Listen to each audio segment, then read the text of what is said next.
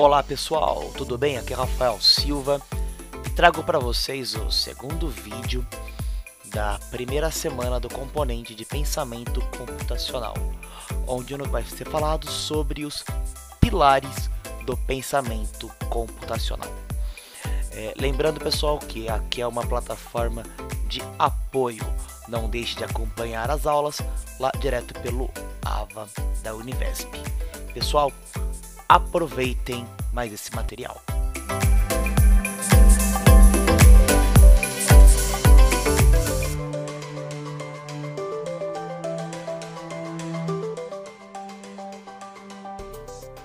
Olá pessoal, tudo bem? Dando continuidade à nossa aula sobre os conceitos do pensamento computacional, hoje nós vamos falar dos pilares do pensamento computacional. Bem, o pensamento computacional ele se baseia em quatro pilares né, que orientam no processo de resolução de problemas. Lembrando que um problema complexo é aquele problema que não tem uma solução imediata, que você precisa decompor esse problema maior em problemas menores e a partir daí tentar identificar soluções para esses problemas. Bem, o pensamento computacional ele identifica um problema né, e o decompõe em elementos menores. Então, isso faz parte do pilar de decomposição. A partir da decomposição desse problema, em, em partes menores, é feita uma análise individual de cada um deles, tentando identificar o que? Padrões, né? e a partir desses padrões identificados, é fazer é, um filtro, um de, né? É, extraindo é, informações relevantes para a solução do problema e assim implementar essas soluções por meio de algoritmos. Ok? Bem, com relação ao pilar decomposição, como eu já disse, é o processo que divide um problema em partes menores. Ou seja, a decomposição ela possibilita o que? Resolver problemas complexos de forma mais simples. Como eu disse, o problema complexo ele não tem uma solução. Então, quebrando esse problema em, em, em partes menores, é possível fazer o quê? Resolver esses problemas de maneira mais fácil e assim também possibilitar o quê? A projeção de sistemas o? Mai, maiores, de maior porte, ok? Bem, alguns exemplos aqui eu vou apresentar agora sobre decomposição. O primeiro deles, né, e, e bastante próximo da, da minha realidade enquanto docente, é fazer o planejamento de uma aula. Quando eu penso no planejamento de uma aula, eu tenho que identificar o quê? Como eu posso dividir esse, esse planejamento em partes menores, ou seja, eu posso estar identificando qual é o conteúdo da aula que eu vou trabalhar, eu posso pensar se eu vou utilizar ou não objetos educacionais e quais seriam esses objetos. Eu posso fazer um levantamento do conhecimento prévio dos alunos. É importante porque, dependendo do que eu vou apresentar para os alunos, às vezes eu preciso de um pré-requisito, ele precisa ter um conhecimento prévio, né, para que ele entenda melhor o que eu vou falar. Além disso, eu preciso pensar nas, nas atividades, se serão atividades individuais ou em grupo.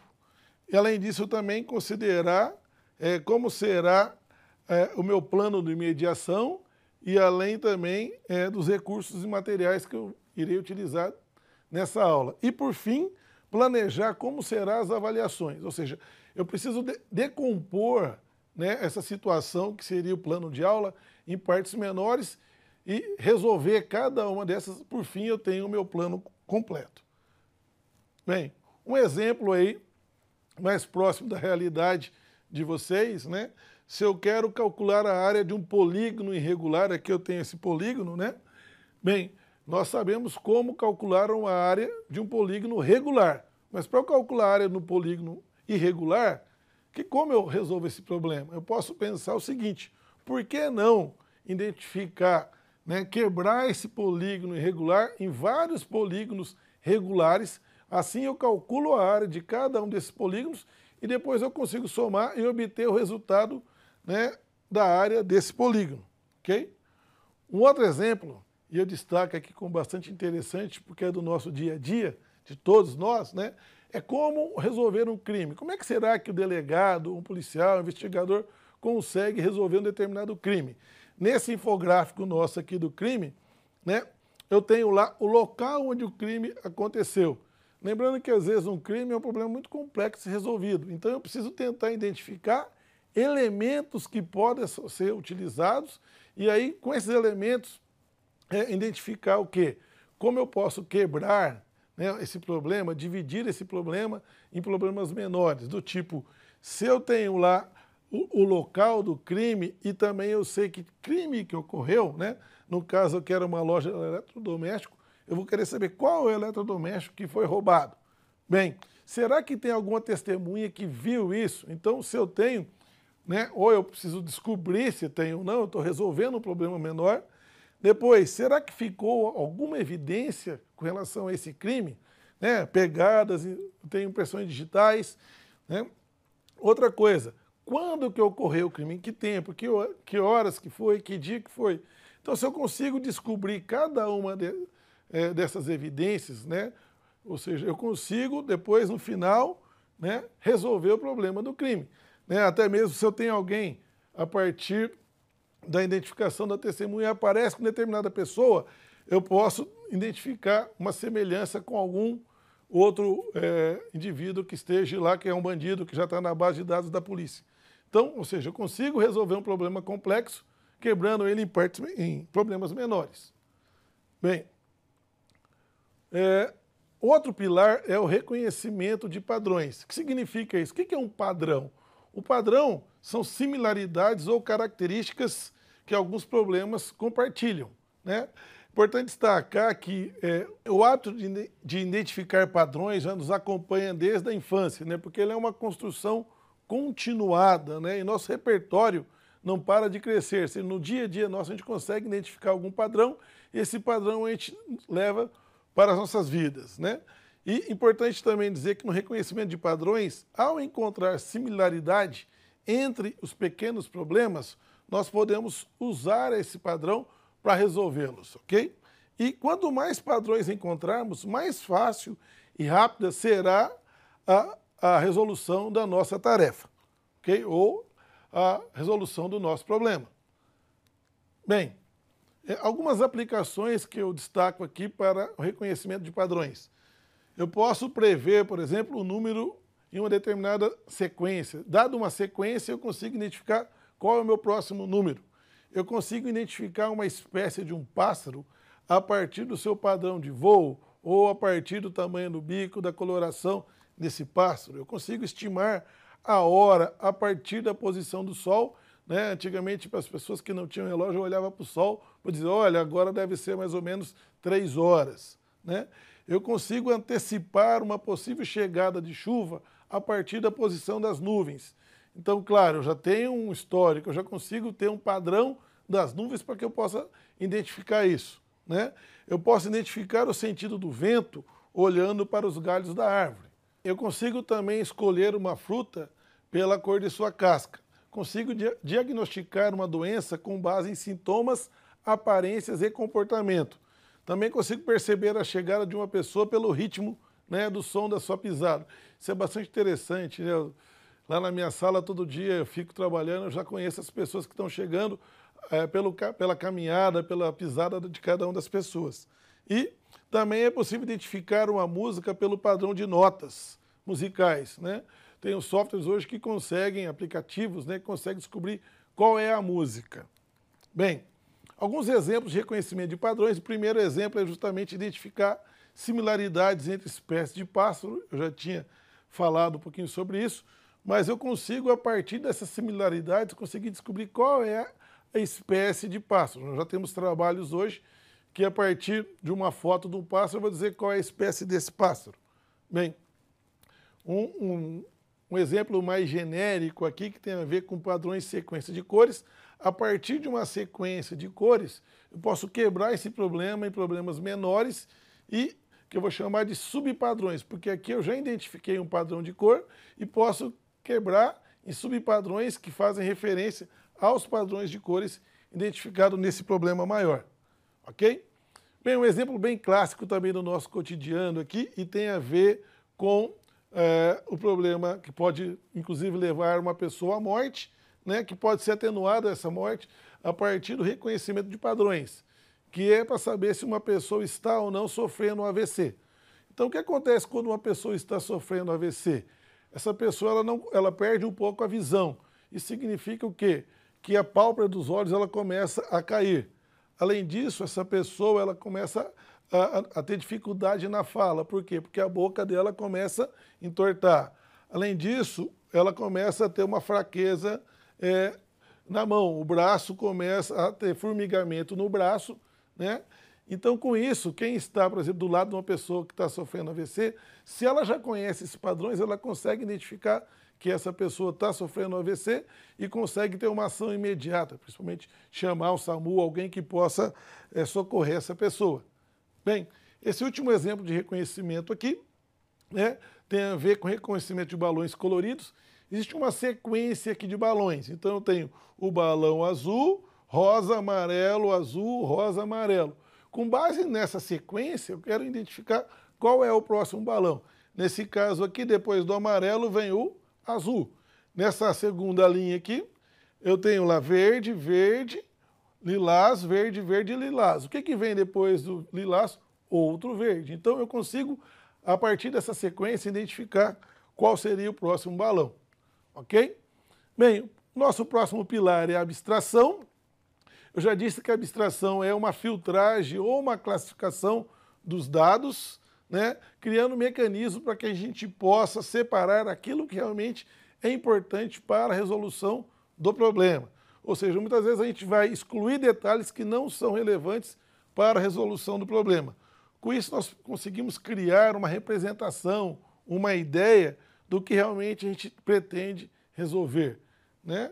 E também a abstração é essencial para que você possa escolher detalhe a ser ignorado, ou seja, eu vou apenas focar naquilo que é interessante. Né? Um exemplo bem simples se eu quero ordenar as minhas provas né, por ordem de nota, eu tenho lá todas as minhas provas dos meus alunos, eu quero ordenar por ordem de nota. Nesse momento, para fazer essa ordenação, essa organização, eu descarto algumas informações que não são relevantes, ou seja, eu quero olhar somente para a nota do aluno, não quero nem saber quem é o aluno. Então, isso é abstrair. Bem, quando eu faço abstração, né, é, o Ing destaca que essa abstração ela é o conceito mais importante do pensamento computacional, porque é utilizado em diversos momentos, né? Porque na hora de eu escrever o meu algoritmo, eu tenho que pensar em abstração. Quando eu vou selecionar os dados que são realmente importantes, eu tenho que pensar em abstrair somente os dados que são importantes.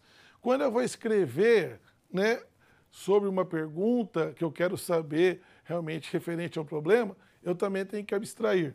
Ou quando eu quero saber da natureza do indivíduo em relação, por exemplo, a um robô, a gente sabe que o indivíduo consegue tomar decisões muito diferentes do robô, porque o robô está programado somente para determinadas decisões. E por fim, na compreensão e organização de modos em um sistema. Bem, é, elaborei alguns exemplos, né? o primeiro deles tem a ver com coleta seletiva. Quando você vai fazer a seleção de itens para uma coleta seletiva, né? Como é que eu faço a seleção? Né? Eu não vou enumerar item por item. A ideia é abstrair, tentar o quê? Tentar agregar aqueles elementos que vão ter o mesmo tipo de reciclagem. Por isso que a gente coloca aqui plástico. Então, qualquer tipo de, de item que é plástico, a gente vai reciclar e colocar, no caso, é, no local de plástico e assim por diante. Ou seja, eu vou abstrair alguns detalhes, né, informações referentes ao item para que eu possa fazer a, o processo de coleta seletiva. Um outro exemplo bastante interessante é com relação ao mapa do metrô. Né? Quando a gente olha para o mapa do metrô, eu sei de onde eu quero sair para onde eu vou. Só que eu abstraio muitas coisas aqui. Eu não sei exatamente onde fica a localização de uma determinada estação do metrô, olhando para esse mapa.